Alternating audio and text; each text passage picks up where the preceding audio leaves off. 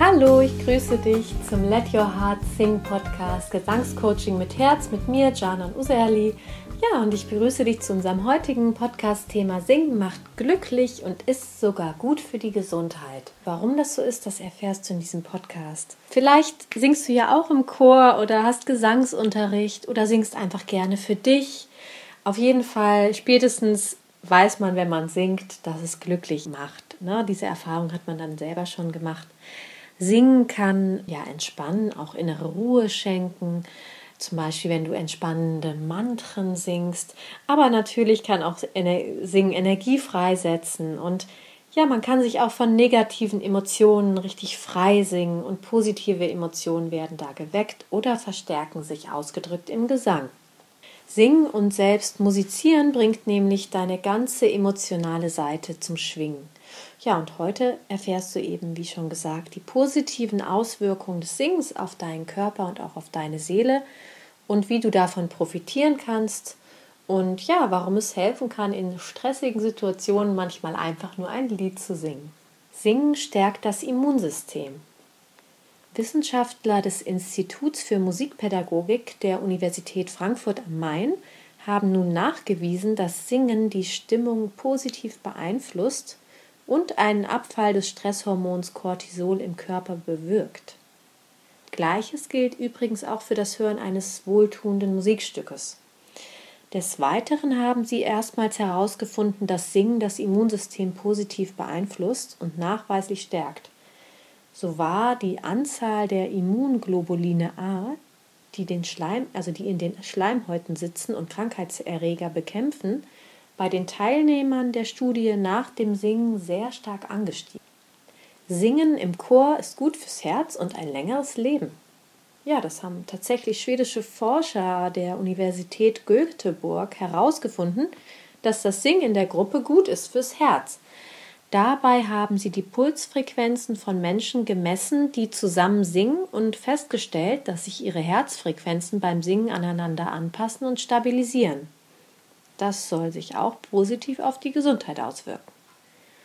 Und ähm, schon in den 90er Jahren hatten schwedische Forscher 12.000 Menschen unterschiedlichen Alters untersucht und entdeckt, dass Chorsängerinnen und Sänger eine viel höhere Lebenserwartung haben im Vergleich zu den Teilnehmern, die nicht singen.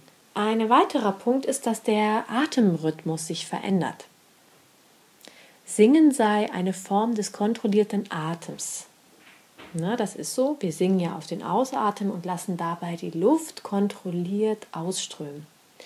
Und so sagt Björn Wickhoff von der Saal Grenzka Academy der Universität Göteborg, Ausatmen äh, aktiviert den Vagusnerv im Gehirn. Das führt dazu, dass die Herzfrequenz sinkt und das Herz ruhiger schlägt. Beim Einatmen steigt der Puls dann wieder an. Singen ist gesund, da man dabei ruhig und gleichmäßig atmet, betont er. Lieder mit langen Sätzen haben also eine ähnliche Wirkung wie Atemübungen im Yoga. Und ähm, dazu noch ein schönes Zitat auch von Gabriele Zimmermann, also ein längeres ähm, von musikdidaktik.net. Sie sagt, im Alltag haben die meisten Menschen einen konstanten Atemrhythmus. Das hindert uns daran, Stress wirkungsvoll abzubauen. Sport, Meditation und auch das Singen verändern unseren Atemrhythmus und helfen so dem Körper, mit den täglichen Belastungen besser zurechtzukommen. Die meisten Raucher greifen in Stresssituationen zur Zigarette. Und jetzt haben Wissenschaftler herausgefunden, dass nicht nur das Nikotin diesen Personen hilft, nämlich dadurch, dass der Raucher durch das Rauchen insbesondere die ersten tiefen Atemzüge seinen Atemrhythmus verändert, beruhigt er auch seinen Organismus. Die gesündere Alternative wäre demnach in stressigen Situationen einfach mal ein kleines Lied anzustimmen und bewusst auf die in der Chorprobe oder im Gesangsunterricht erlernte Bauchatmung umzustellen. Ja, da hat sie wirklich recht. Ein weiterer Punkt, was Singen so wertvoll macht für dich, ist, dass es wie Balsam für deine Seele wirken kann. Singen wirkt sich nämlich positiv auf unser psychisches und emotionales Wohlbefinden aus und unser, auch auf unser Selbstwertgefühl. Wenn wir singen, zeigen wir uns als Wesen mit unserer eigenen, ganz individuellen Stimme. Das braucht zwar Mut, wir werden dafür aber mit einem besseren Selbstwertgefühl belohnt und fühlen uns stärker. Singen heißt in Bewegung sein und die Schwingungen sowie Vibrationen des Körpers zu spüren. Mit der Stimme kommt man in Kontakt mit seinem inneren Wesen. Ja, und mit dem Singen ist es möglich, den Zustand des selbstvergessenen Flows oder selbstvergessenes Glück das nennt man ja auch Flow, zu erreichen. Das Singen fördert erwiesenermaßen die Ausschüttung sogenannter Glückshormone wie Beta-Endorphine, Serotonin und Noradrenalin. Schon 30 Minuten Singen reichen dafür aus. Und Singen kann in manchen Fällen auch wie ein Antidepressivum wirken, meint Musiktherapeut Bossinger. Er sagt, ich habe immer wieder erlebt, dass es Menschen mit seelischen Problemen sehr helfen kann, wenn sie in der Gruppe singen. Schon im Alten Testament wird berichtet, dass Musik Depressionen heilen kann. David, der Hirtenjunge und spätere König von Israel, befreit König Saul mit seinem Gesang und durch das Spiel seiner Harfe von dessen depressiven Grübeleien. Also, unser Fazit.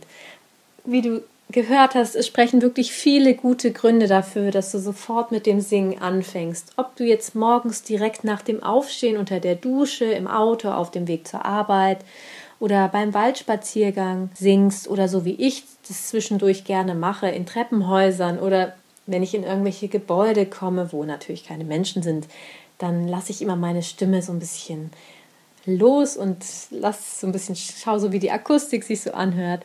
Ähm, also da kann man ja ganz kreativ werden. Auf jeden Fall gehört Hamburg zu den Städten in Deutschland mit den meisten Chören und da wird auch ganz sicher der richtige für dich dabei sein.